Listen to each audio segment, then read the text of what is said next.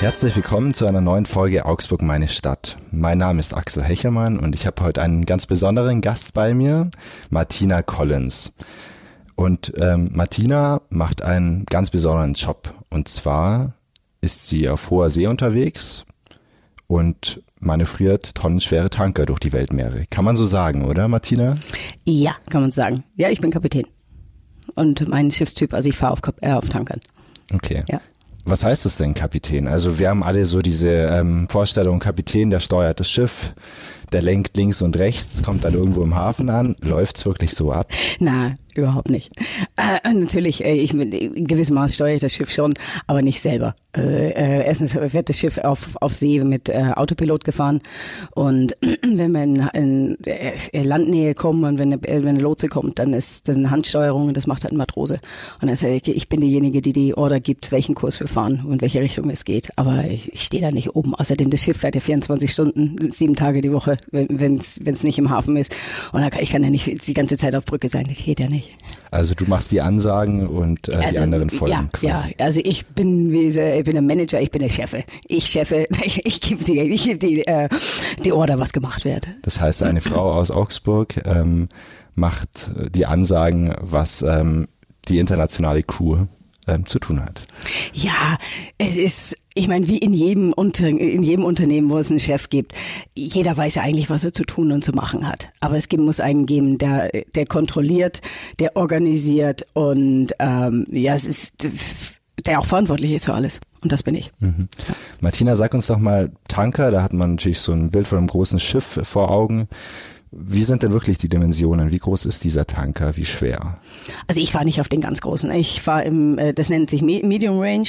Das sind, also ich bin auf 50.000 Tonner. Das, äh, äh, die sind im Schnitt so gute 180 Meter lang. Wir sind Maximum Panama-Breite, 32 Meter 20 breit. Und der Rumpf ist 18 Meter so in dem Dreh. Also doch ja. schon ein ganz schönes Kaliber, wenn man es mal vergleicht ähm, du sagst 180 Meter lang. Ähm, der Augsburger Hotelturm ist, glaube mit Antenne, ich hoffe, ich sage jetzt nichts Falsches, etwa 140 bis 150 Meter hoch. Ist ein bisschen höher dann. Also, wenn man doch, aufstellt. Du fährst ja. quasi auf dem Hotelturm durch die Weltmeere, wenn man es so schief vergleichen möchte. Ja, genau, ja. Also es ist, also im Tankerbereich ist es, äh, ja, wie gesagt, mittlere Größe. Es gibt viele kleinere, das ist auch verschiedene Tankertypen, aber es gibt natürlich viel, viel größere. Also die ganz großen sind 300.000 Tonnen, wir sind 50.000 30.000. Also da hat man kann sich ungefähr vorstellen, was das für Dimensionen sind. Ganz kurz vielleicht, warum fährst du nicht die ganz großen? Da bin ich nicht raufgekommen. Also in den Reedereien, wo ich gefahren bin, die hatten nicht die ganz großen. Und äh, interessanter ist die Größe, wo ich drauf bin, weil die ganz großen, da kommst du in keinen Hafen mehr rein. Da hast du in einem Einsatz einmal laden, einmal löschen. Das war's. Und, und dann bist du, das Land siehst du irgendwo in am Horizont. Also so in der Größe, wo ich bin, da kommst, kommt man noch in viele, viele schöne Häfen rein.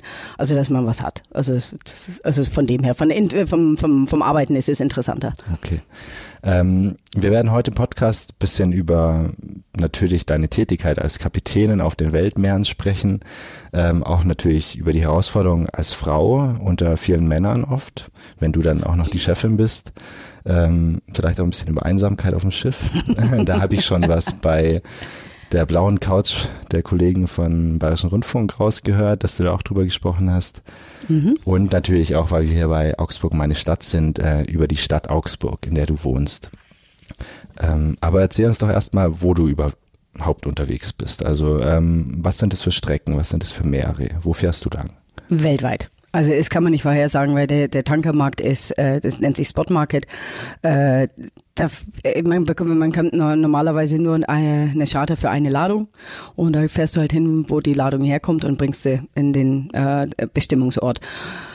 Ich war die letzten zwei, drei Jahre war ich im US-Golf äh, und Südamerika, Mittelamerika, auch USA viel ein bisschen Europa.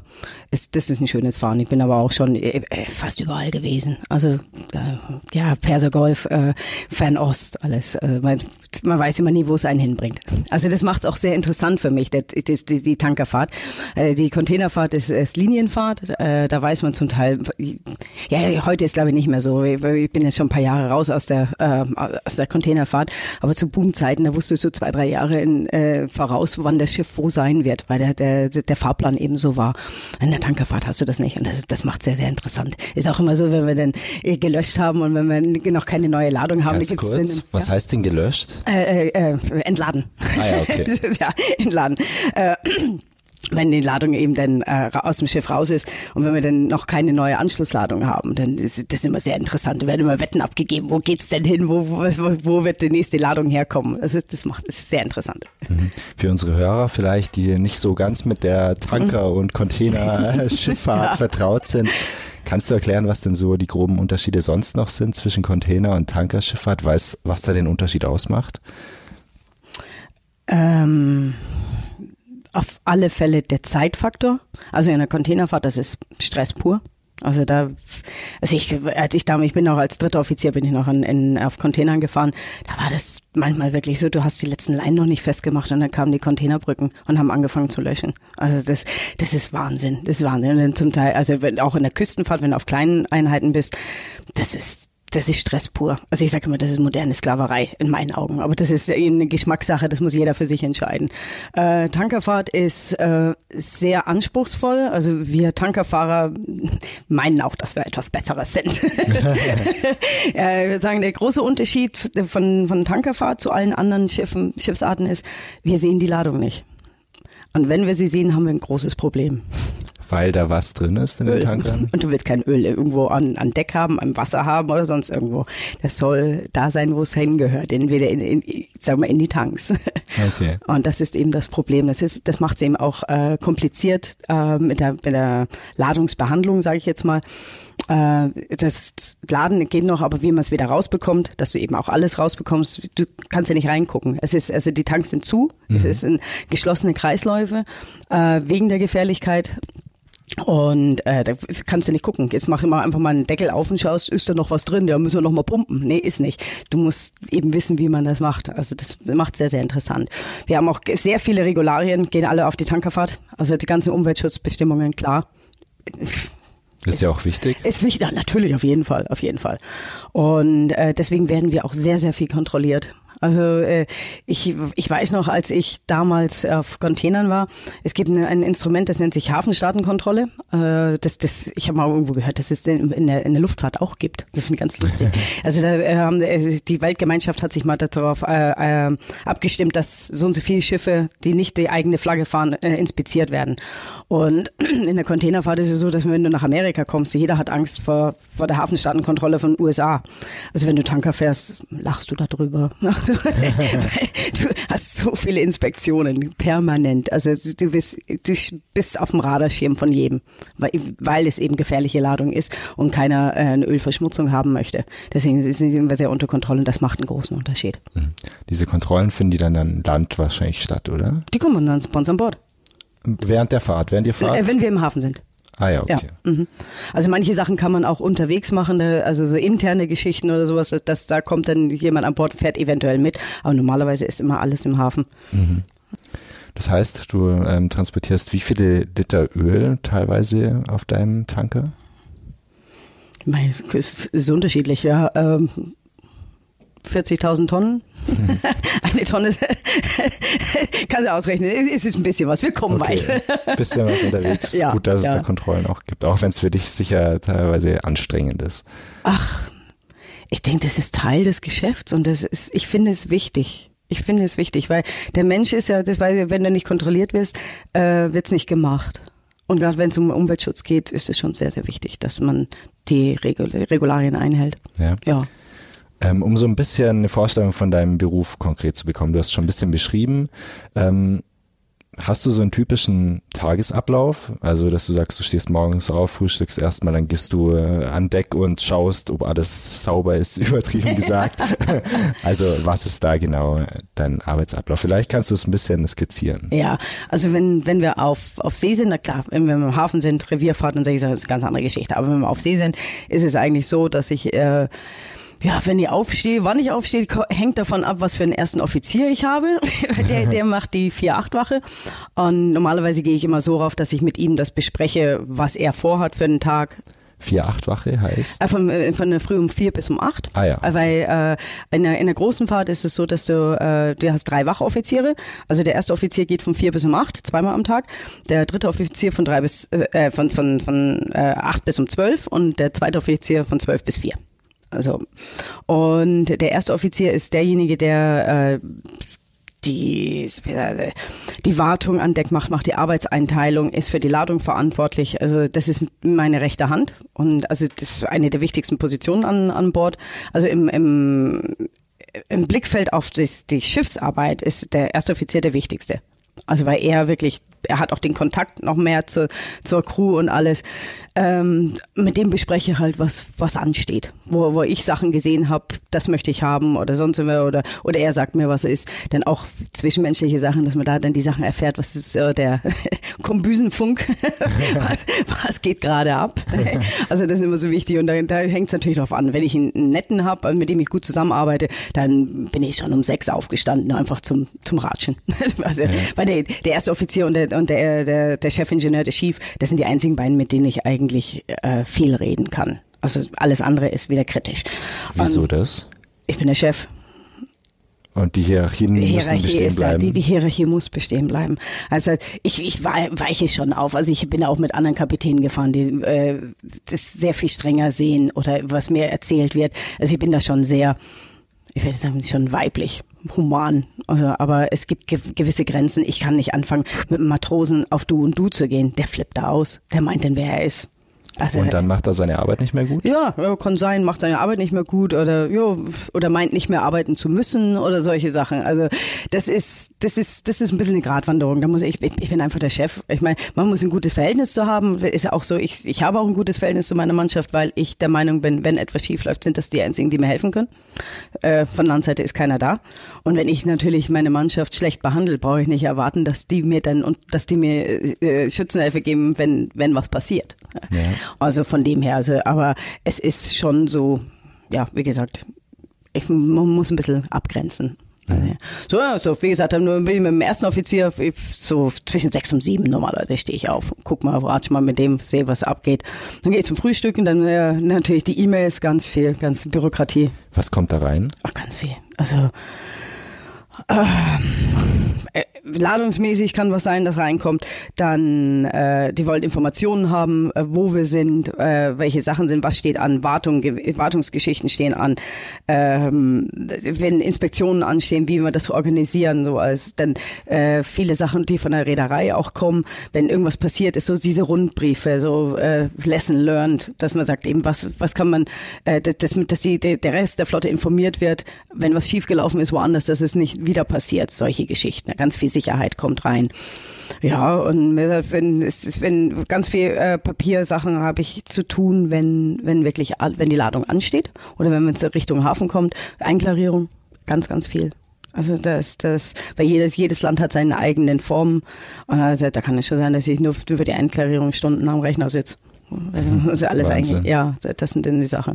Ja, dann natürlich eine Decksrunde machen. Also zu schauen, was Sache ist, dann mit, mit sie mal mit dem Schief zusammensetzen, was, wie, wie, wie es in der Maschine unten ausschaut. Haben die irgendwas? Ja, und dann so vergeht der Tag dann eigentlich. Ja, ist wirklich so. Und dann nachmittags, ja, dann gehen wir ein bisschen ruhiger angehen. Also da bin ich, ich bin ja dann auch Kapitän, also man muss sich immer, man muss da nicht zehn oder zwölf Stunden durcharbeiten. Okay. Klingt ja eigentlich ganz schön. Ja, das ist, ja, auf, auf, See ist ja wunderschön, also ist herrlich. Ähm, weil du gerade gesagt hast, es kommen auch viele Mails rein, ähm, wo ihr ähm, rumschreibt, was ihr aus Fehlern gelernt habt. Was sind denn so typische Fehler an Bord oder was passiert denn öfter mal? Gibt's da so typische Fehler überhaupt? Ähm, ja, dass das Sicherheitsregeln äh, nicht eingehalten werden. Dieses äh, Abkürzen, um schneller zu machen. Dass man halt äh, Schutzkleidung nicht angehabt hat. Äh, äh, in, Im Maschinenbereich sind ganz viele Quetschungen, Verbrennungen, solche Sachen, dass man nicht auf... Ja, wie in jedem Betrieb, wo auch ähm, produziert wird, wo Masch- Maschinen sind. So ist das. Da äh, ist bei uns auch. Gibt's auch gröbere Dinge mal, also wirklich ähm, schwere Fehler, wo du oder Probleme, wo du jetzt zurückdenkst und dir sagst, puh, Glück, dass das nochmal gut gegangen ist? Äh, jetzt von, von Arbeit, äh, Unfällen oder wie? Genau, ja, oder so Generell. generell von Gefahren an Deck. Oder an Bord? Ja, da passiert immer wieder was. Das ist, also schon. Also man muss da schon Glück haben. Also, ist, ja.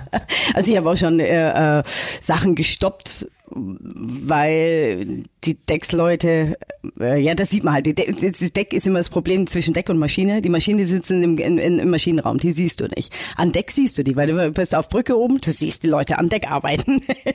also, die stehen halt immer unter Beobachtung.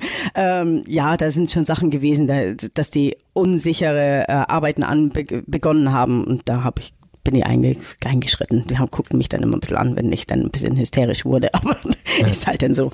Ja. Das heißt, unter deiner Aufsicht quasi als Kapitänin ist immer eigentlich alles ganz gut ausgegangen.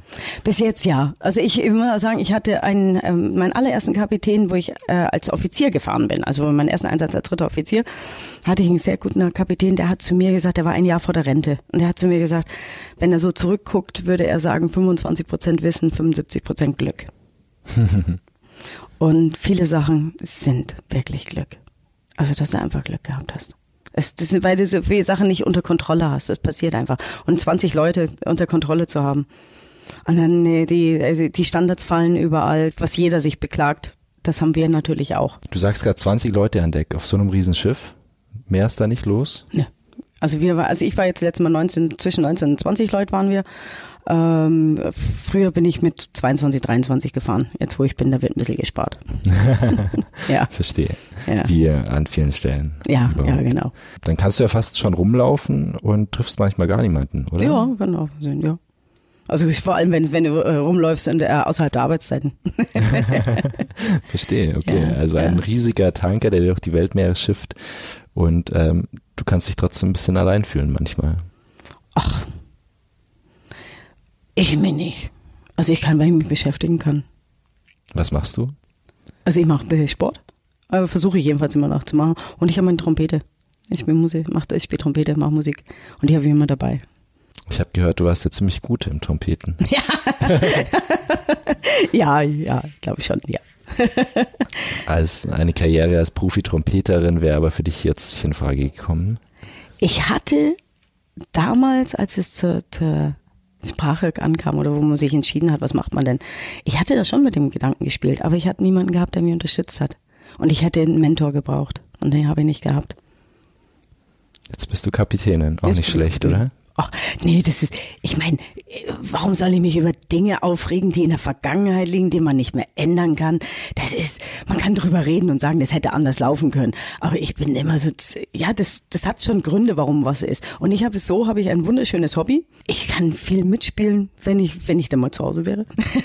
also, das ist doch schön. Also, was soll man da jetzt sagen? Ach, irgendwas nachweinen oder was, was man nicht ändern kann, ne? Es ist halt so geworden. Ähm, wenn du in Augsburg bist, ähm, fährst du ja auch regelmäßig nach München und nach hast München, da eine Band. Ja, ich habe da, ja, vor Jahren bin ich da mal reingekommen und die, die lassen mich mitspielen. Ich würde natürlich gerne hier in Augsburg irgendwas haben, aber es ist immer schwer reinzukommen. Ja. Gibt es in Augsburg so eine große Auswahl an Bands? Muss ich ehrlich sagen, ich bin nicht mehr up to date. Ich weiß es nicht mehr. Also, also nachdem ich dann weggegangen war von Augsburg, wo ich, ich habe ja im Anna äh, äh, Gymnasium habe ich Abitur gemacht und hatte hier in, in, in Langweid eine Ausbildung gemacht als Chemielaborantin. Da zu der Zeit war ich natürlich schon noch, da wusste ich, wer, wer wer gespielt hat und welche Bands es gab. Aber dann, wo ich dann nach Leiswil gegangen bin zum Studieren, dann da verliert man dann einen Anschluss. Mhm. Martina, du hast jetzt schon kurz angesprochen, ähm, dein Leben in Augsburg, dass du mhm. ähm, hier auch zur Schule gegangen bist und Chemielaborantin gelernt hast.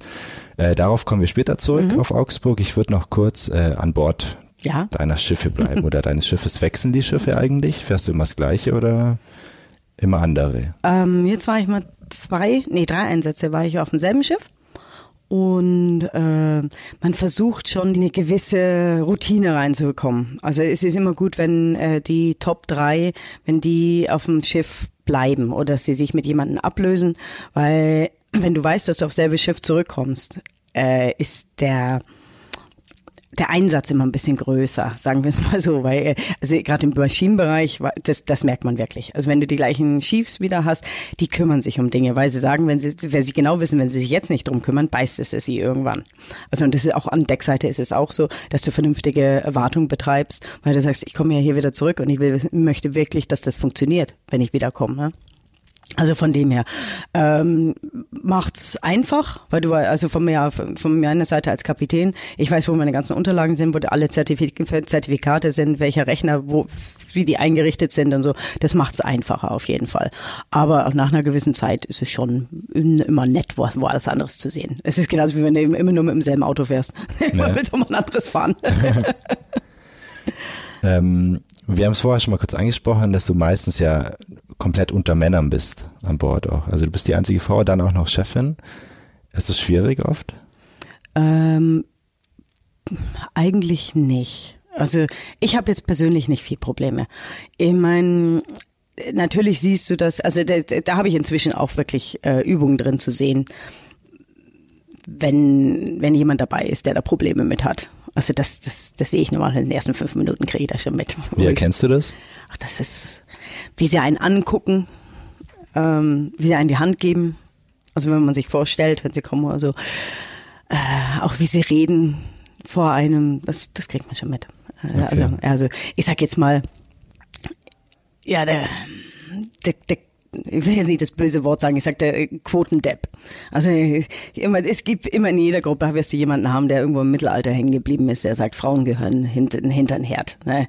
die drei Ks. Und dann aber es nee, an Bord ist es eigentlich äh, eher un, habe ich wenig Probleme, weil die Leute sehen, dass ich mich um sie kümmere, dass sie mir wichtig sind. Und äh, da läuft das eigentlich ganz gut. Also das ist, ist schön eigentlich, ja. Also ich habe mal einen, äh, was ich auch in der, gesagt habe, auf der blauen Couch gesagt habe, was wirklich schön war. Mir hat ein Filipino mal gesagt, also in der Zeit, wo ich an Bord war, hat er keinen Heimweh gehabt. Also es, schön. Das ist immer so mein Ding. Ich möchte, ich versuche eine, eine vernünftige Atmosphäre an Bord zu schaffen. Und dass mir eben, dass jeder weiß, was er zu tun hat. Äh, natürlich ist es nicht immer alles äh, Friede, Freude, Eierkuchen. Also ich muss ja auch zwischendurch mal die Stimme erheben oder Drohungen aussprechen, das ist ganz normal. Naja, also das, das wollen wir jetzt nicht sagen. Also das läuft eigentlich ganz gut. Also das ist, ja, ich weiß nicht, ich weiß nicht, was ich mache, warum das funktioniert, aber es funktioniert. okay, natürliche Autorität. Ja, ich glaube schon. So okay. ist es, ja. Und äh, wie gehst du dann mit solchen Querulanten um, wenn es da diesen ähm, Quotendepp in Anführungszeichen gibt, äh, der nicht so richtig spuren will, weil du eine Frau bist? Es kommt darauf an, in welcher Stellung der ist. Also wenn es im Mannschaftsgrad ist, ich meine, der kommt, da kommt er nicht hoch. Also dem, und wenn er meint, äh, ja, dann man, man findet dann schon Arbeiten und so. das heißt, er putzt dann eher das Klo mal als. Ja, genau, okay. sowas, ja. Oder es wird dann, wenn es im, im, im, krassesten Fall, dann kann man auch einfach so mal, kann man auch drohen, da gibt's keinen Landgang. Sachen. Das heißt, ihr geht, ähm, fahrt in den Hafen ein oder lauft in den Hafen mhm. ein und er darf nicht vom Schiff runter. Ja. Also ich habe mal einen neu gehabt, weil der hat gemeint, der hat das dann auch über, überschritten und er gemeint, er kann was machen. Hab gesagt, so im nächsten Hafen gehst du mir nicht an Land. Also einfach so. Und das ist dadurch, dass wir ja sowieso nicht viel Häfen haben, das ist schon, das tut weh. ja, oder es ist, äh, ich habe mal einen, äh, einen Schief gehabt, der, das war, das war nicht schön. Das war also ganz, es war auch, ist auch gefährlich geworden. Der hat die Mannschaft gegen mich aufgehetzt. Ich habe es gewusst, aber ich konnte es ihm nicht beweisen. Und dann, ja, dann habe ich das, da muss man halt dann, ich sag jetzt mal Psychologie anwenden, wie du sie kriegst. Ich habe ihn dann so lange provoziert, bis er ausgetickt ist. Und dann habe ich ihn gehabt. Was hat er gemacht oder wie ist er ausgetickt? Er hat zu mir gesagt, dass ich schlimmer als Hitler sei. Und das hat er vor Zeugen viermal gesagt. Hat gesessen. Ich, das hat gesessen und ja. er ist im nächsten Hafen nach Hause gegangen. Aber es war, es hat lang gedauert. Also ich habe zwei Monate gekämpft, dass ich den von Bord gekriegt habe. Das war, das war, das war ganz, ganz schlimm. Wie bist du während der Zeit damit umgegangen? Konntest du doch schlecht schlafen oder hast, hat dich wahrscheinlich viel beschäftigt im Kopf? Äh, ja, oder? klar, natürlich. Also, das ist, du weißt ja auch nicht, zu was die Leute dann fähig sind. Also, weil die, die ticken ja nicht richtig. Das sind, ich sag's jetzt mal, die sind wie, äh, wie ein Verbrecher. Der denkt ja, wir denken nicht wie ein Verbrecher. Also, jemand, der einbricht, geht nicht davon aus, dass er geschnappt wird. Ja? Und das ist so einer, meint auch, er kommt mit allem durch. Und äh, das, ich weiß auch nicht, was, was für ein Ziel er hatte. Keine Ahnung. Das ist das ist nicht schön. Ja, also das ist, man muss halt dann gucken, dass du, ähm, dass du dir an den Rest, also die, die, die möglich sind, auf deine Seite bringst, dass du auch Informationen kriegst. Das ist ganz, ganz wichtig. Und dann eben alles Augen und Ohren auf. Mhm. Also immer, immer auf der Hut sein. Aber im Endeffekt musst du die Sache selber irgendwie klären, oder? Ja, klar, Weil natürlich. du bist irgendwo auf offenem Meer, ja. teils Monate, glaube oder Wochen ja, unterwegs am Stück. Ähm, mhm. Und kannst ja nicht einfach mal die Polizei anrufen Nee, oder irgendwie Ja. Vertraute, Ja. Verwandte Ja. oder so. Ja, ich, ich meine, ich habe auch äh, vor zwei Jahren habe ich einen, einen ersten Offizier gehabt und das war auch ganz schlimm. Der wusste nichts. Der meinte aber, er, er ist der nächste Nobelpreisträger. und da musste ich wirklich zwei Jobs gleichzeitig machen, weil ich habe alles kontrollieren müssen, was der gemacht hat. Und das war anstrengend. Das war anstrengend. Puh. Ja, das war wirklich anstrengend. Ja, ich meine, ich habe dann versucht, den auch vom Bord zu kriegen. Am Ende habe ich ihn dann geschafft, aber das ist mit ganz viel grauen Haaren. Und dann, wenn es dann für so Disziplinarverfahren geht, also das ist dann schon, das ist dann nicht schön, weil dann auch, wie gesagt, da kommen wir wieder auf meinen, meinen Grundpunkt zurück. Die Atmosphäre leidet an Bord. Das ist dann ganz, ganz schlimm, wenn sowas passiert. Wie entscheidend ist die eine gute Atmosphäre an Bord? für mich total entscheidend. Weil du siehst es einfach. Also wenn, wenn Leute entspannt sind, sind sie auch mehr bei der Sache. Also es ist so, weil, weil sie auch wissen, wenn, wenn, wenn die Leute wissen, sie können Fehler machen, ohne dass sie gleich an die Wand gestellt werden, dann wird auch eher was zugegeben. Er sagt, mir ist das und das passiert, weil sonst versucht natürlich jeder immer alles unter, unter den Tisch zu, zu kehren. Nicht? Nö, ich, ich weiß nicht, ich weiß nicht. Und, und das gehört alles dazu. Das ist das Spiel zu rein. Und wenn die Leute gut entspannt sind, dann, dann, dann kriegt man auch mehr aus denen raus. Also ist die, die, die Arbeit äh, äh, profitiert davon. Und davon geht, darum geht's ja. Wir sind da zum Arbeiten. Wir müssen das Schiff von A nach B bringen und es sollte schwimmend ankommen.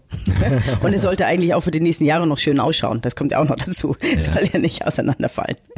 Habt ihr dann auch, oder hast du auch spezielle Rituale irgendwie, um die Stimmung einfach zu heben? Irgendwie, dass ihr mal zusammen AD Abend esst oder ähm, Ich versuche regelmäßig äh, äh, Grillabende zu machen, obwohl das bei uns dann wieder ganz Oh, mit Öl, ne? Ja, genau, genau. Das ist immer ganz schwierig. Also wir haben schon gemacht, dass wir dann die, den Grill in, in, die, äh, in die Maschine gestellt haben, also in den Workshop rein. da haben wir dann alles, unser Spanferkel gegrillt und so. Ne? Ja, wenn, wenn, wenn wir leer sind, haben wir dann auch gemacht. Na klar, ich meine, das, das sind immer so diese illegalen Sachen, wo ich sage, ich will kein Handy sehen. Also wenn ich ein Handy sehe, das geht über die Kante, weil ich weiß ganz genau, das, dann kommen die Fotos auf Facebook und da, da können sie mir einen Strick draus drehen. Das ist so, aber im Grunde weiß das jeder. Also das ist, aber das hilft, also da merkt, das merkst du wirklich, also wenn du ähm, eine Party machst, zusammensitzt und das, das lockert auf, ja. Ja, ja auf, die, auf in der Reederei, wo ich momentan fahre, ist auch erlaubt, ist Alkohol erlaubt. Also Wein und Bier, kein, keine harten Sachen, nur Wein und Bier. Ähm, was sehr schön ist, weil da kann man sich dann tatsächlich mal zusammensetzen, ohne äh, einen Job zu riskieren. Also früher, ich war knapp 13 Jahre in der Reederei gefahren, da waren trockene Schiffe, absolutes Alkoholverbot und das ist Wahnwitz. Aber kann man das verantworten? Also ich stelle es mir jetzt nur beim Autofahren vor, dass wenn ich irgendwie zwei, drei Bier getrunken habe, dann würde ich mich, glaube nicht mehr reinsetzen. Ähm, ist es bei Tankern, du hast ja auch eine ziemliche Verantwortung, einfacher oder wirklich zu verantworten? Die Sache ist ja die, äh, der, wenn wir an Bord sind, das ist unser Zuhause. So, jetzt stell dir vor, jetzt sagt jemand zu dir, für die nächsten vier Monate darfst du nichts trinken. Wäre zugegebenermaßen hart. Ja, genau, auch in deiner Freizeit nicht. Ich sage immer, ähm, ich habe die Verantwortung über ein Schiff, was, je nachdem, wo es gebaut ist und was für eine Ausstellung hat, zwischen 50 und 100 Millionen kostet. Äh, eine Ladung, die nochmal 100 Millionen kostet. Und dann sagt man mir, ich habe nicht die Verantwortung, also ich bin nicht verantwortungsvoll genug, um zu entscheiden, wann ich ein Bier trinken kann. Entschuldigung, da, das ist, das macht keinen Sinn. Und es ist einfach, ich, ich habe das ja gesehen in der vorigen Reederei, du sitzt dich nicht zusammen mit einer Cola-Dose. Das machst du nicht. Ja. Da sitzt dann jeder in seinen Kammern und äh, daddelt da am, was weiß ich, irgendwelche Spiele oder, aber es kommt nichts zusammen. Du erfährst, du erfährst nichts von den Leuten und nichts. Und wenn, was ist denn, wenn, wenn die Leute an Land gehen? Ja, was haben die wohl in ihren Rucksäcken hinten drin? Klaklong, klaklong, klaklong. Eine Kiste Bier bestimmt nicht. Ja, das ist so. Aber ich stelle mich als Kapitän nicht an die, an, an die Gangway und kontrolliere, was die mit an Bord bringen. Ja. Ich habe immer gesagt, solange ihr euren Job macht, ist mir das egal. Hab ich mache die Augen zu. Aber wenn ich einen von euch sehe, dass er auf Wache kommt und ist betrunken, dann lasse ich, äh, wir haben äh, Alko Alkomat, also dann gehst du nach Hause. Also das ist einfach Verantwortung. Also wir sind erwachsene Menschen, wir wissen, was wir tun. ne? Und manchmal ist es, für mich ist es einfacher, aber ich sehe viele, viele meiner Kollegen, die so ein Feierabendbier ist schon was Schönes. Und das macht auch. Stell dir vor, du fährst in der Karibik. Herrlichstes Wetter. Du hast einen harten Tag gehabt, äh, du hast viel gearbeitet und dann nach, nach der Arbeit möchtest du dich einfach aufs, aufs Pupdeck, also aufs Achterdeck setzen, Sonnenuntergang und ein, ein, ein, ein Bier haben. Was meinst du, wie schön das ist? Das glaube ich dir. Ja, das ist auch entspannend.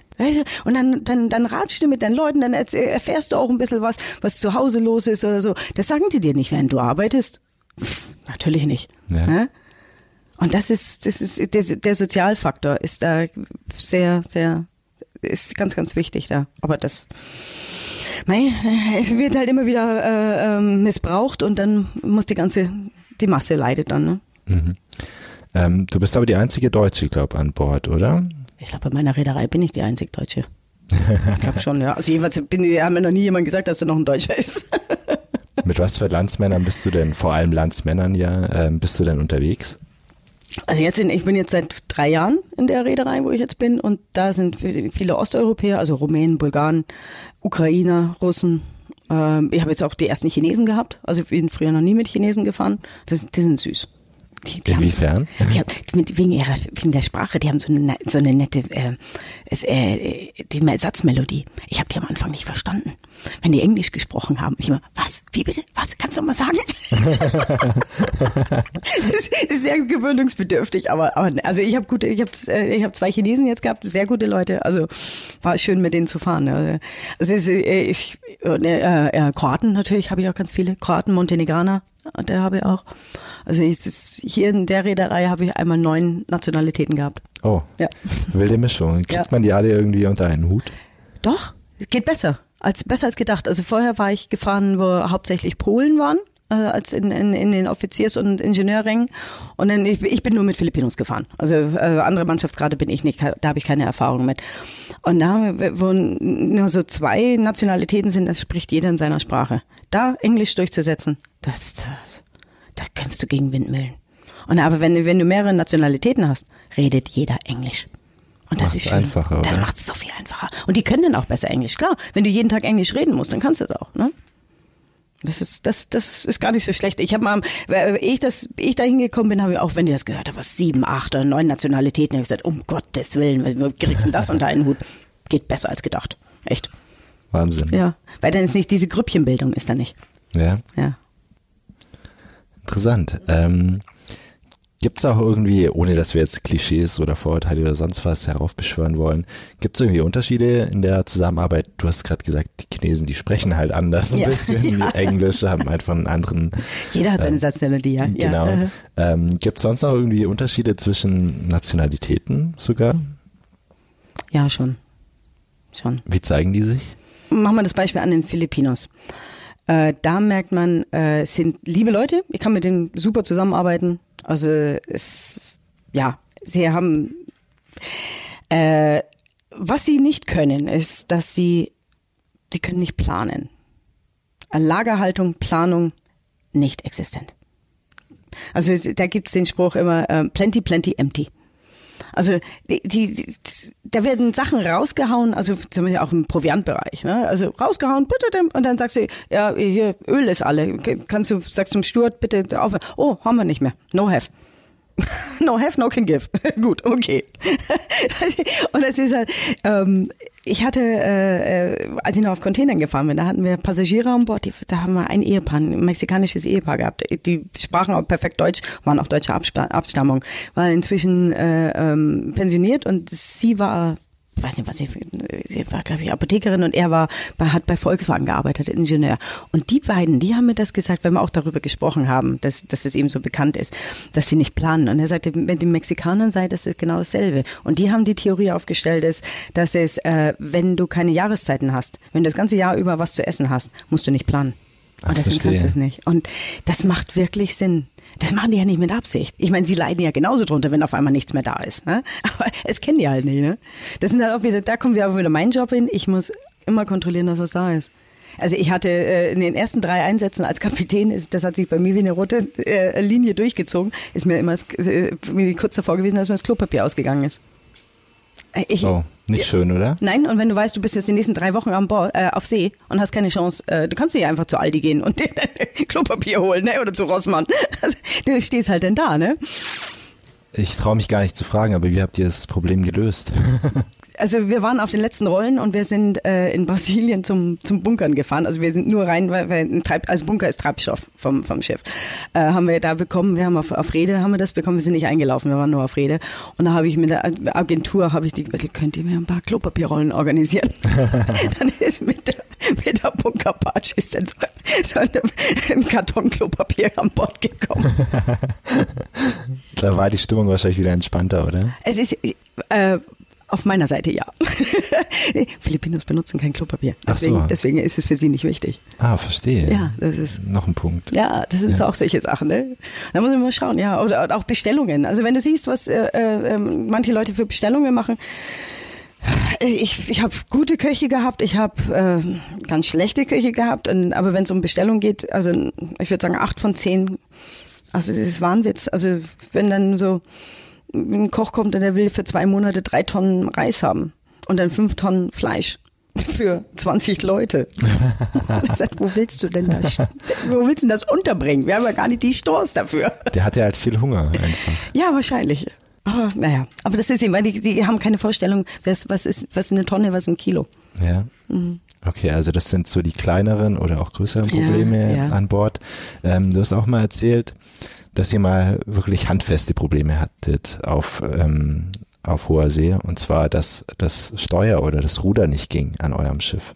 Ja, das heißt, ihr seid ähm, ohne lenken zu können quasi über die Weltmeere geschippert. Nein, nicht über die Weltmeere. Wir waren, wir sind, ähm, wir sollten nach nach Houston und äh, wir waren Ansteuerung zum Lotsen und wir waren, wir waren auch voll äh, und das Lotsenboot kam schon an und dann hat auf einmal die Rudermaschine gesagt, nein, wir, ich mache das, das, das Ruder hat äh, auf harte Ruderlage gelegt und hat sich nicht mehr gerührt.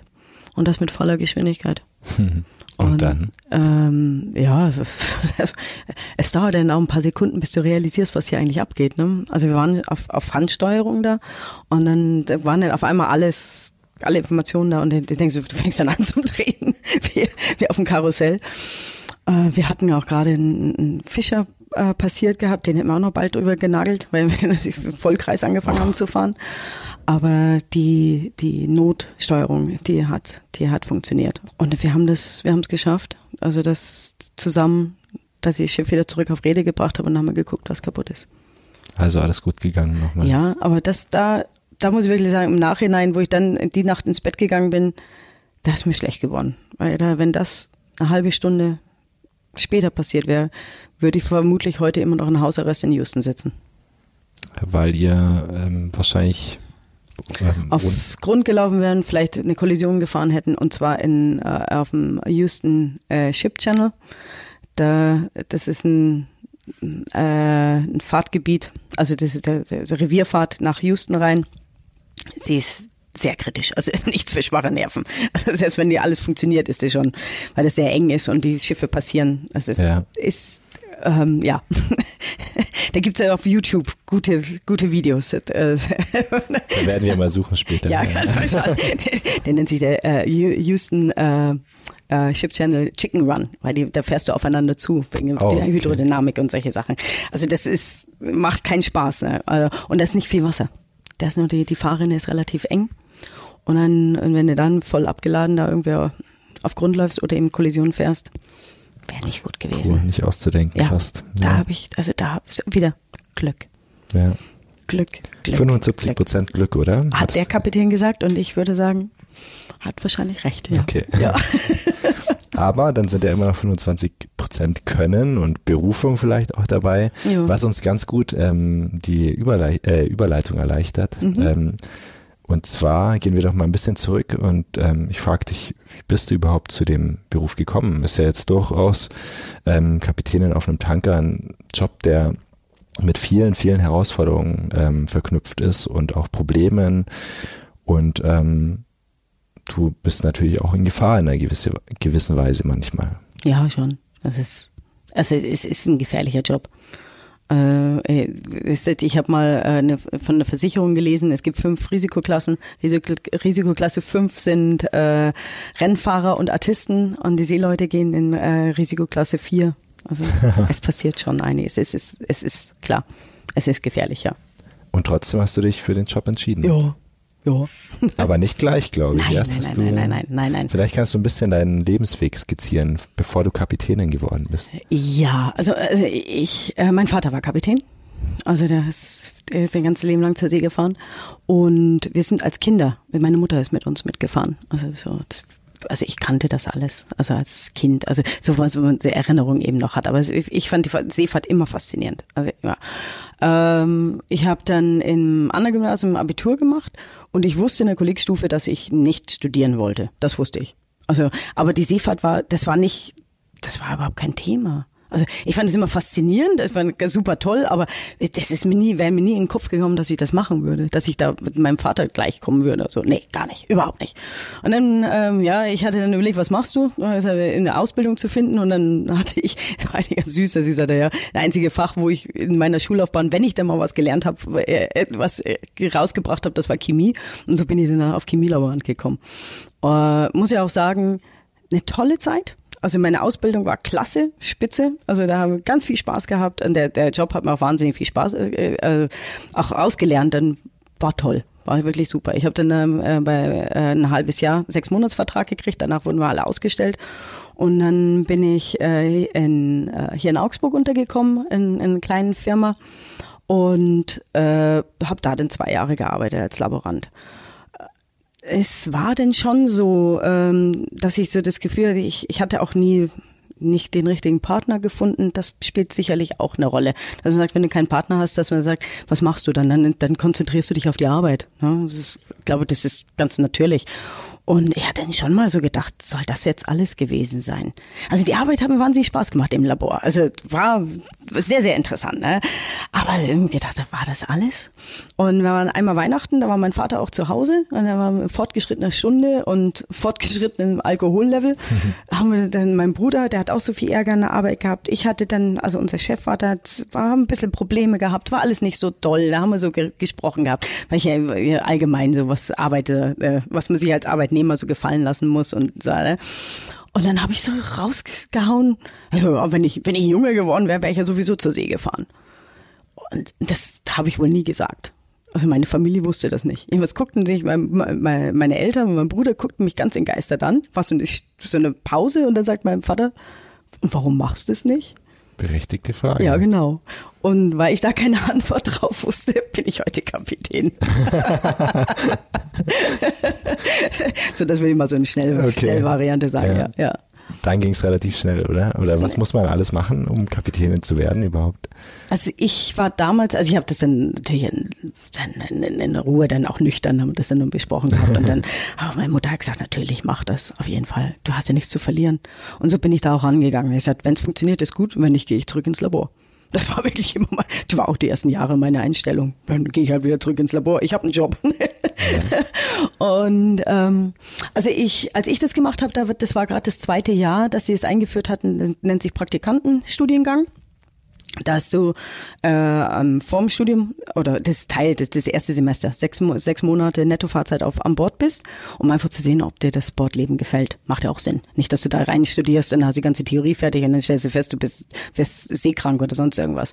Und dann äh, im Hauptstudium nochmal sechs Monate Nettofahrzeit. Und dann ist ein Fachhochschulstudium.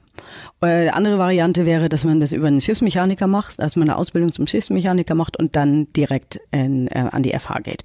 Aber weil ich eben schon ein bisschen älter war, habe ich gesagt, ich wollte nicht nochmal eine Ausbildung machen. Deswegen bin ich auf diesen Praktikantenstudiengang gegangen. Wo ich sage, ich bin mir nicht sicher, ob das eine gute Idee ist. Also jetzt hat sich ein bisschen etabliert. Also zu meiner Zeit, wenn ich jetzt rückblickend sage, war nicht doll.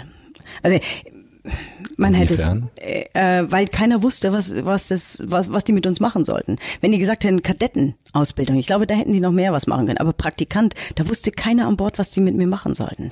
Selbst wenn die denen gesagt hätten, ich habe auch diese Ausbildungsheftel, was du da machen solltest und so, die, naja, es war auch, ich habe auch meine Aus, äh, in meiner Praktikantenzeit viel Schlechtes erfahren, also, also auch, auch von Deutschen, die mich ganz blöd angeredet haben, so nach dem Motto, wissen Sie, Hexe, wir werden nicht dafür bezahlt, dass wir Sie ausbilden, warum sollten wir? Diesen Spruch habe ich echt zwei, dreimal gehört. Puh. Ja, und das von Deutschen. Fühlt man sich gut aufgehoben. Supi, denke ich mir auch. Klasse. Und ich meine, dadurch, dass ich ja schon eine Ausbildung gemacht habe, ich war, bin wie, wie, wie vom Kopf gehauen gewesen. Also wenn, er, wenn dann jemand da ist, der lernen will, den bildet man aus. Da wird man nicht dafür bezahlt. Das ist Teil des Jobs. Ne? Ja. Also das fand ich ganz furchtbar. Also zu meiner Zeit. Ich hoffe, dass sich das inzwischen ein bisschen geändert hat. Sie sind ja auch schon ein paar Jahre ins Land gegangen. Aber das war jetzt nicht so toll. Aber das einzig Tolle, was ich da war, hatte, ich habe äh, den, den allerersten Kapitän, mit dem ich gefahren bin, war ja an Bord gefahren. Mit dem habe ich heute noch Kontakt. Ah, schön. Und das ist, also ihm und seine Frau habe ich kennengelernt, das ist, das ist eine, das ist so wie, wie, ein, wie ein Vater, so ungefähr. Also das ist, also das ist ganz toll ist das. Also da, wenn ich, auch wenn ich irgendwelche Probleme habe, also konnte ich den immer anrufen, weil mein Vater leider äh, schon 2000 gestorben war. So ein Rad ab und zu wäre sicher ähm, schön gewesen, oder? Ja, von also von meinem Vater, ich hätte, also das hätte ich schon mal gern gehabt, also jetzt, also wie er die Sachen, also zu seiner Zeit und, oder wie wer das äh, beurteilt, was ich mache.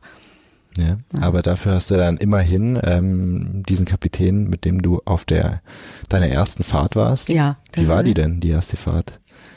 Wahrscheinlich besonders auf irgendeine Art und Weise. Ja, schon. Also es waren die, die, die, die ersten acht Wochen oder zehn Wochen waren nicht schön. Waren das, da wollte ich wieder, da wollte ich wieder von Bord gehen. Weil Wieso? ich habe nicht, ich habe nichts bezahlt gekriegt. Also ich, ich habe immer so Glück gehabt, ich muss, ich bin immer, ja, also finanziell war das nie gut. Also ich habe nichts bezahlt bekommen. Die haben mich so nach dem Motto, ich soll dankbar sein, dass sie mich, hier, mich da arbeiten lassen. Ich habe da volle Arbeit geleistet und bin nicht ausgebildet worden.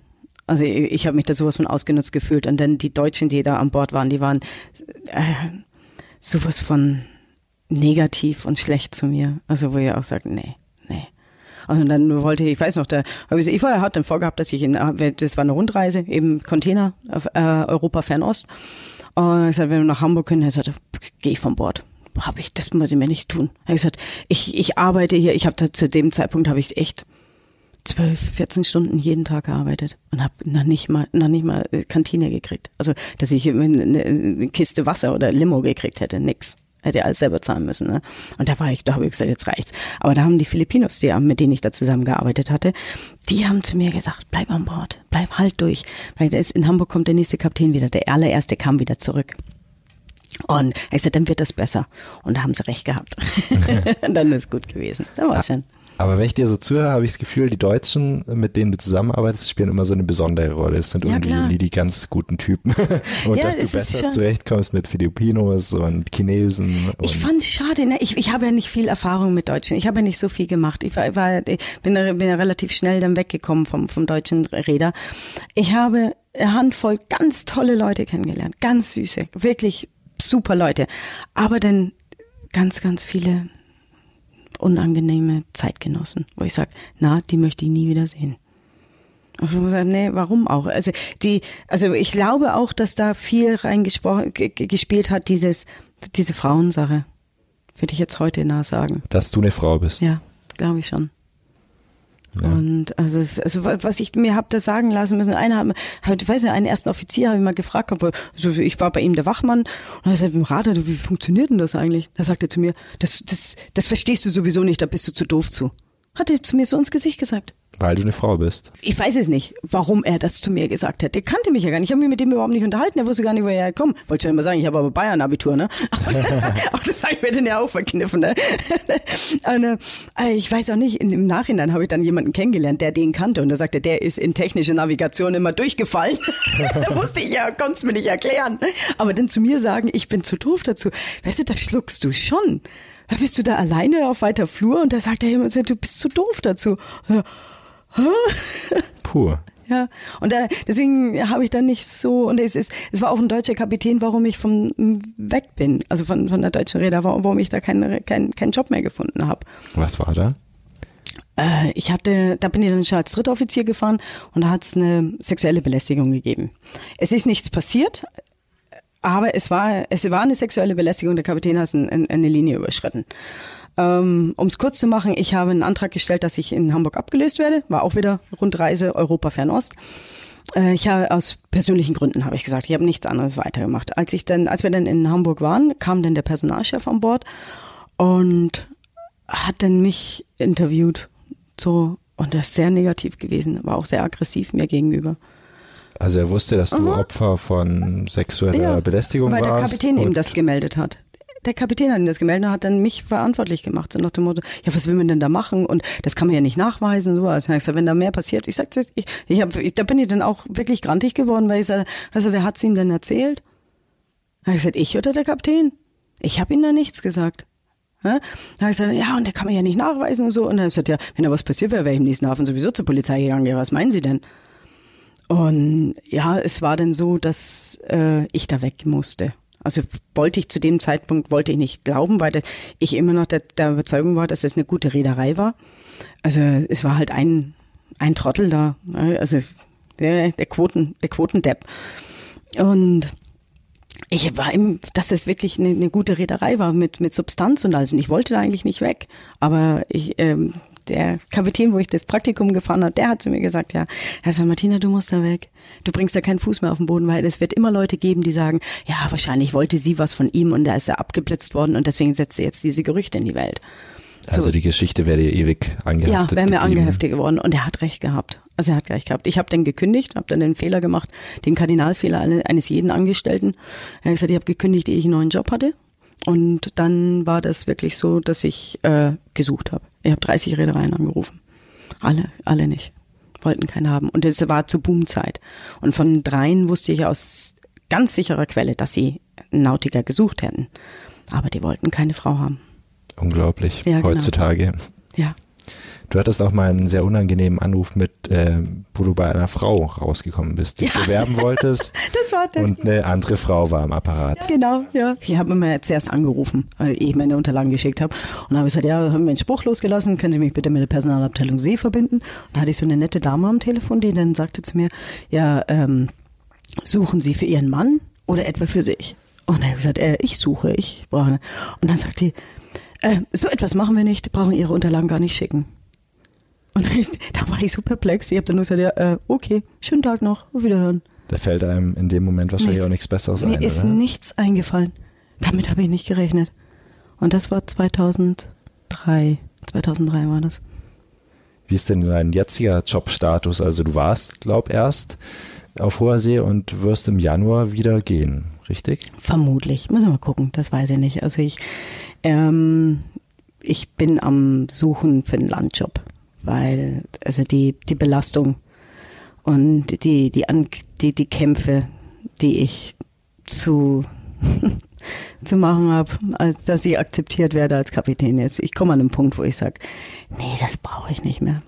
Also und das ist und die andere Sache ist die, ich werde eben doch älter und ich muss ja doch noch 10, 15 Jahre arbeiten und äh, die Standards fallen immer mehr. Und in der Seefahrt wird das auch immer, immer schlimmer. Es wird immer mehr gedrückt, reduziert und alles. Und ich bin als Kapitän verantwortlich für alles. Und da habe ich gesagt, ich glaube, das möchte ich auf Dauer nicht mehr machen. Also das heißt, du überlegst auch in einen anderen Job zu wechseln? Ja, in eine, in eine Landposition. Es tut mir zwar leid, weil es für mich wirklich der, der schönste Beruf ist, den ich für mich vorstellen, die mir vorstellen kann. Also diese, diese Bandbreite, die man hat. Und dann auch, äh, also vom, vom technischen Wissen, also äh, alles, äh, bis zum die, die sozialen Aspekte und dann auch ähm, ja ich, ich finde das einfach wahnsinnig schön. Also es ist ein ganz toller Job auch die Leute die man kennenlernt wie viele Leute man kennenlernt. Also es ist es ist für mich wahnsinnig schön. Also auch in jedem Hafen wenn, und, und als Frau na klar dann kommt ja jeder daher und sagt oh fängt zum Reden an. Und wenn der dann anfängt und dann wenn er anfängt zu erzählen von sich aus was man alles erfährt von Ländern das erfährst du nicht wenn du da in den Urlaub hinfährst. Das ist schon wahnsinnig schön und eben die Zeit auf See ist wahnsinnig. Aber da muss ich realistisch sein, weil ich einfach mit zu viel Herzblut dabei bin, dass, dass mich der Job wahrscheinlich auf, auf lange Sicht krank macht. Weil das ist so diese Ungerechtigkeiten, die ich, ähm, die ich akzeptieren muss, seitdem ich erster Offizier bin und noch viel schlimmer, seitdem ich Kapitän bin. Ich habe immer gedacht, es muss doch mal besser werden, aber irgendwie wird es nicht wirklich besser. Und dann mag man irgendwann mal nicht. Man, man, man ist müde, gegen äh, Windmühlen zu kämpfen. Und das im Jahr 2019. Und das im Jahr 2019. Deswegen, ich kann auch nur sagen, also jede Frau, die zur See fahren will, sage ich Hut ab, aber ich sage, zieht euch warm an, Mädels. Zieht euch warm an. Weil ich muss auch sagen, ich hatte gedacht, dass ich die Probleme nur am Anfang habe, bis man sich einen Namen gemacht hat, bis man bekannt ist. Und denke mir, dann läuft das schon. Sondern wenn, wenn die sehen, dass du die Arbeit machst, dann wirst du akzeptierst. Falsch. Dann wirst du erst gefährlich. Und was sie denn alle vergessen, ist, dass ich, ähm, es war, es war kein einfacher Weg, dass ich die vier Streifen auf der Schulter habe, dass ich Kapitän bin. Das vergessen die immer alle. Und ich bin da ein Kämpfer. Du musst ein Kämpfer sein. Du musst, du musst nicht 100 Prozent, du musst 200 Prozent liefern, um eventuell 10 Prozent akzeptiert zu werden. Und dass man dann natürlich aber auch eine, eine Stärke entwickelt, äh, auch Nein zu sagen. Also ich habe ich hab einige Situationen gehabt, wo mir im Nachhinein Leute gesagt haben, das hätte kein Mann gemacht. Was war das dann? Zum also Beispiel? zum Beispiel hatte ich ähm, vor drei Jahren habe ich meinen Schief verloren zum Doktor. Also wir waren im Panama-Kanal und der war äh, der ist krank geworden. Der war vorher schon krank und ich habe mir, es war ein Kettenraucher und hat aufgehört zu rauchen. Und da, da wusste ich, dem geht's nicht gut. Und da habe ich zu ihm gesagt, geh zum Doktor. Der war auch schon über 60 und habe gesagt, und der wollte nicht gehen, der wollte, der hat wohl gemerkt, wie krank er ist. Und ich habe zu ihm gesagt, bitte geh, weil wir sollten nach Europa. Und er hat gesagt, ich will nicht mit dir krank über den Atlantik fahren. Und dann habe ich noch, also eben vor der äh, Pan äh, Panama-Kanal-Passage habe ich ihn zum Doktor geschickt. Am, am Nachmittag, in der, in der Früh nächsten Morgen sollte man einen Lotsen kriegen. Und dann kriege ich am Abend einen Anruf vom Agenten, äh, dein Schief kommt nicht mehr zurück. Der, der Arzt lässt ihn noch nicht mal zurück an Bord seinen Koffer packen. Puh. Ja, genau. Äh, ich habe wirklich Angst gehabt, dass der was Schlimmes. Äh, die haben gedacht, dass er Malaria hat. Aber Gott sei Dank nicht. Der hat eine, eine Lungenentzündung ganz, also fortgeschritten. Also es war schon richtig, dass er vom Bord ging. Der ist, der ist glaube ich noch zehn Tage in Panama gewesen, ehe er erst so ausfliegen konnte. Der war wirklich krank. Und dann ist es so, wie es gibt auf jedem Schiff ein, ein Zertifikat, das beschreibt, welche Ränge Minimum an Bord sein müssen. Nennt sich Minimum äh, Safe Manning. Also das sagt, das ist was er, und da ist der, der, in der Maschine bei mir musste ich haben einen Chefingenieur und einen zweiten Ing. Jetzt habe ich nur einen zweiten Ing gehabt. Ingenieur. Ingenieur, ja, genau. Da habe ich nur einen zweiten Ingenieur gehabt, aber keinen Chief. Der zweite Ingenieur hat zwar ein, ein Patent gehabt für einen Chief, aber ich habe keinen weiteren zweiten Ing gehabt. Also habe ich dieses Zertifikat nicht mehr erfüllt. Wenn das Zertifikat nicht erfüllt ist, dann, dann ist das Schiff nicht mehr versichert. Dann habe ich gesagt, ähm, ja, äh, wir haben versucht, was zu machen, dass ich dann eine Ausnahmeregelung bekomme. Das hat nicht funktioniert, weil die, mit dem Flaggenstart gab es Verspätung und hast du nicht gesehen. Und äh, ich habe dann die, die, die, die Lotssung abgesagt. Ich gesagt, ich fahre nicht durch den Kanal durch. Und die wollten mich drängen. So nach dem Motto, ja, wir sind in Kontakt mit dem, es fehlt nur das, die, der, der Zettel, diese Ausnahmegenehmigung. Und ich habe gesagt, äh, wenn ich die, solange ich die nicht in Händen habe, fahre ich nirgendwo hin. Ich bin hier sicher auf Rede und da bleibe ich auch. Und jeder hat zu mir gesagt, jeder andere wäre durchgefahren. Und ich habe gesagt, nein. Du hast dem Druck quasi standgehalten. Ja, genau, das ist es. Und das ist, glaube ich, auch das, wo ich äh, heute, heutzutage viel Ärger mit, mit, mit dem Büro habe. Weil ich nur bis zum gewissen ähm, Punkt sage, okay, mache ich. Und aber wenn eine Linie überschreite ich nicht, wo ich sage, nö, dann tut's mir aus, dann schickt's einen anderen Kapitän, schickt's mich nach Hause, ist mir egal. Ich mach's nicht. Und das vergessen die. Aber wenn, also das ist dann immer so eine Sache, dass er ja, äh, im Nachhinein bist du natürlich schon stolz drauf, wenn du das dann hörst, dann sagst du, ja, das, das läuft natürlich runter wie Öl, ne? Ich hab's, ich hab's gemacht, ne? Aber man mag dann irgendwann mal nicht mehr das laugt aus, das zieht dann die, die, Energie raus. Man kann dann irgendwann nicht mehr. Und an dem Punkt bin ich jetzt leider. Okay. Mhm. Aber dann ist ja ganz gut, dass du gerade in Augsburg bist. Du wohnst hier in Augsburg-Lechhausen. Ja. Ähm, und kannst wahrscheinlich jetzt ein bisschen runterkommen, ein bisschen ja, entspannen. Ja, klar, klar. Also ich meine, ich bin, wenn ich vom Bord komme, neun von zehn Malen sagt jeder, sag mal, kommst du aus dem Urlaub? Also, keiner glaubt, dass ich gearbeitet habe. Also so ist es. Ich bin auch relativ schnell. Also ich bin da ein paar Tage, also dann, dann rede ich mit meinem Mann noch ein bisschen drüber über die Arbeit und dann äh, dadurch, dass er nicht gerne darüber redet, er sagt, jetzt komm jetzt in meinem Urlaub, das brauchen wir jetzt nicht, dann ist es auch gegessen, dann, dann bin ich ganz schnell da und ich, ich bin immer äh, sehr, sehr froh, dass ich hier zu Hause bin, hier in Augsburg. Was magst du denn an Augsburg ganz konkret? Was gefällt dir hier? Die Größe der Stadt. Und die, dass die, die Augsburger, die sind einfach so ein ganz besonderes äh, Völklein. Das, das finde ich einfach, die sind so eigen. Das finde ich gut. Das gefällt mir total gut. Wie meinst du das? Also inwiefern? Ach, wie soll ich sagen? Ähm, so, so ein bisschen dieses Grantige. Ja, und dann, als er seine eigene sagt, also den, der Dialekt, den ich überhaupt nicht nachmachen kann, den ich irgendwo witzig finde. so, so, so dieses gegen München sein, das finde ich das gefällt mir. Finde ich einfach nett. ja. ja. Ich glaube, das freut viele, diese ähm, leichte Feindschaft zwischen München und Augsburg. Ja, ich finde das lustig. so ein bisschen an und das ist ja auch lustig. Ich finde das lustig, also total witzig. Also ich nehme das nicht ernst. Nein, Ich meine, äh, Augsburg hat für mich eine Größe. Ähm, jemand hat mal gesagt, zu groß gewordene Kleinstadt. Ich glaube, das bringt es auf den Punkt. Es ist noch sehr, irgendwo schon noch familiär. Mhm. Und schön, aber trotzdem eine Größe, dass man doch auch sich zurückziehen kann, ohne zu sehr so, so dieses wie auf dem Land, dass man da so, so diese kom kom komplette Kontrolle. Mhm. Also du hast hier quasi alles, aber ist trotzdem noch entspannt. Ja, genau, genau, Ja. ist auch. Und ich meine, wir wir in Lechhausen, wir haben da so viel Glück gehabt, wo mein Mann und ich das Häuschen da gekauft haben, so zentral zu sein. Äh, Du brauchst kein Auto. Ich finde, das finde ich so schön. Dass man eigentlich im Grunde alles mit dem Fahrrad machen kann oder mit der, mit der Strava. Ist doch super. Was macht ihr denn, wenn ihr in Augsburg seid, beide? Dein Mann ist ja auch Kapitän. Der ist auch richtig? Kapitän, ja, genau. Ähm, Das heißt, die Zeiten, in denen ihr beide hier seid, seid sind wahrscheinlich auch eher rar. Ja, ja.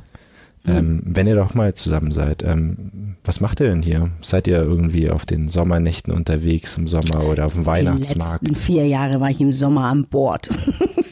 vier Sommer verloren. Das ist bitter. Das ist sehr bitter, ja. War im Winter nur da. Äh, nächstes Jahr will ich aber im Sommer zu Hause sein. äh, was machen wir? Also wir, wir, wir machen eigentlich unsere tägliche Radeltour. Also so, also ganz einfach. Also jetzt so am Lech entlang ganz viel an der Wehrtag, so dann in den äh, äh, botanischen Garten da raus und so. Dann machen wir so eine Runde, dann so Bier, äh, Biergarten-Stopprunde. das machen wir ganz viel. Ja, und dann äh, mein, mein, Mann ist ein passionierter Gärtner. Also der wurschtelt in unserem Garten rum die ganze Zeit. Also und dann und dann halt unser Haus- und Hofkneipe ist Madhouse, ne? Die kenne ich nicht, ehrlich Kennst du gesagt. nicht? Nein, Oh, da musst du mal hingehen. komme ich vorbei. Vielleicht treffe ich ja, dich. die, die ist, also ja, also ganz sicher. Okay. Also, mein Mann, ich meine, er ist Engländer und äh, er braucht seinen Pub und das ist, er liebt es und das ist wirklich, also das Madhouse ist spitze. Die Leute sind klasse, der Wirt ist klasse. Also Klingt gut, da will ich vorbeikommen. und humane Preise. Also es ist wirklich, Ja, na na und eine gute Musik. Das ist ja ganz entspannter. was will ich mehr? So ist es. Außer das Meer vielleicht. Fehlt dir das hier in Augsburg? No. Weil ich ja immer da bin. Also weil ich, ne, weil ich es mehr äh, viel habe. Ne? Also ich finde es sogar schön, dass man, dass ich äh, in, in meinem Urlaub nicht am Meer bin. Das finde ich schon schön. Und das ist ja hier mit Bergen in der Nähe dran und so. Wir, wir sagen zwar, wir fahren in die Berge, irgendwie schaffen wir es nie, mein Mann und ich. aber, aber es ist. Äh, es Sieht von Augsburg aus so nah aus, aber ist Ja. dann doch ein Stückchen, bis Ja, man da ist. Genau. Ja, Aber es ist schön hier. ja. Weil du jetzt ganz viel von deinem Mann auch sprichst. Ähm, natürlich wollen wir diese Geschichte den Hörern auch nicht vorenthalten, wie du deinen Mann kennengelernt hast. Und da sind wir jetzt wieder zurück an Bord. Also wieder zurück an Bord, ja. Ähm, ja, ich war, ich bin das erste Mal mit ihm gefahren als zweiter Offizier.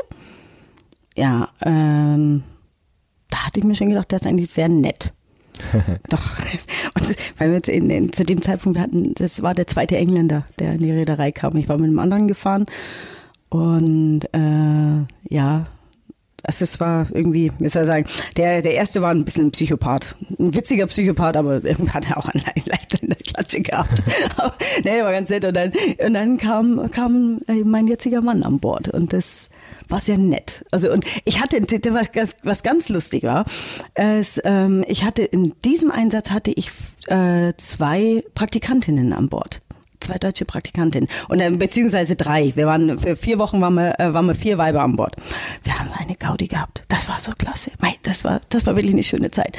Und ich weiß, wir sind einmal bin ich mit äh, mit zweien von den Mädeln und ich sind wir in Italien, waren wir an Land gewesen und mein Mann war eben auch so. Und wir mussten da, weil wir äh, nicht direkt im Hafen waren, sondern wir brauchten ein Boot, dass wir da an Land konnten. Also so ein, äh, wie ein Wassertaxi. Und äh, wir, es hat sich dann ergeben, dass wir gemeinsam zurückgefahren sind, wo, äh, also von wieder zurück an Bord.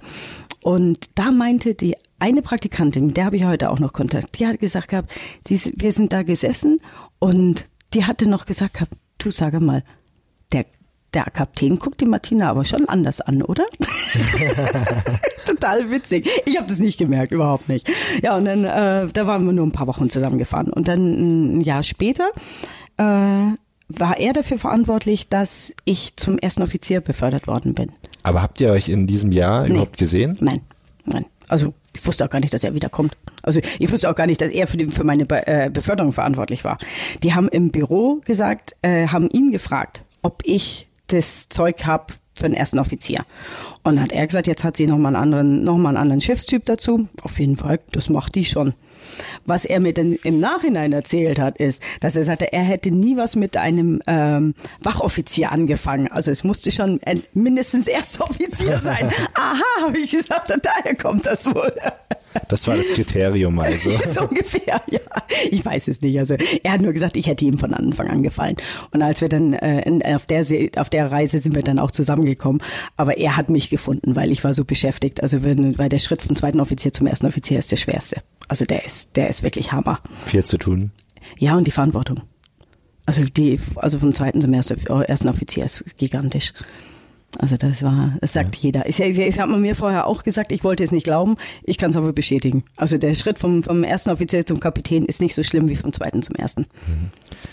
Das heißt, ihr wart dann, dein jetziger Mann und du zusammen auf dem Schiff, ihr wart ja. Kollegen, ja. aber auch. Ja, da haben, wir nicht, ja wir, da haben wir natürlich erstmal geheim gehalten, sind wir uns vorgekommen wie, wie Teenager.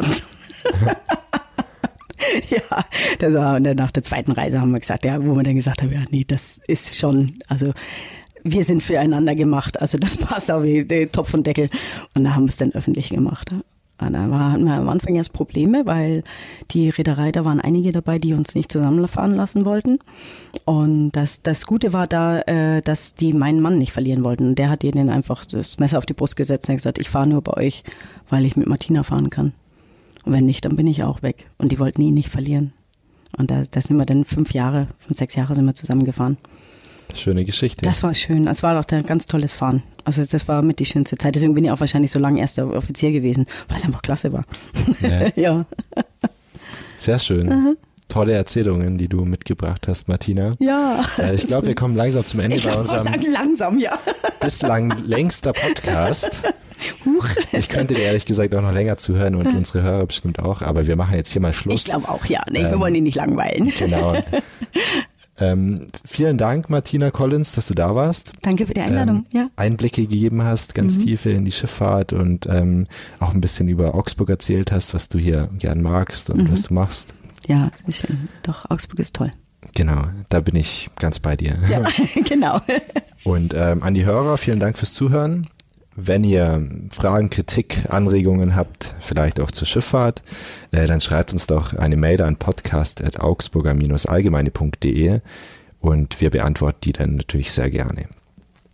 Gut, dann bleibt mir nur Danke zu sagen. Tschüss und einen schönen Tag dir. Danke Martina. dir auch. Danke. Ciao. Tschüss.